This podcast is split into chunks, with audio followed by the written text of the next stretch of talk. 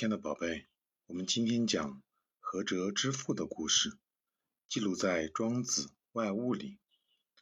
庄子呢是战国时期道家学派的一个代表人物，他家里很穷，实在支撑不下去了，只好找到一个做官的朋友跟他借粮食。但是这个朋友却说：“我手上现在没有多余的粮食，等到年底收租的时候，你再来借吧。”听了朋友的话，庄子很生气。他说道：“昨天我在来的路上看到一条富鱼，这条富鱼躺在积水的车辙里，但是水快干了。富鱼看到我就直呼救命。他说：‘我是东海龙王的手下，现在快要干死了，求您舀一瓢水来救救我吧。’我答应下来说道：‘我现在就赶到南方去。’”说服那里的吴越国王，请他们把西江的水引过来，到时候您就有救了。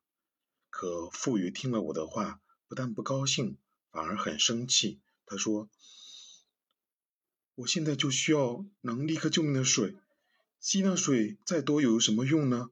等到江水引过来的时候，我早就干死了，被人挂在干鱼铺里卖了。”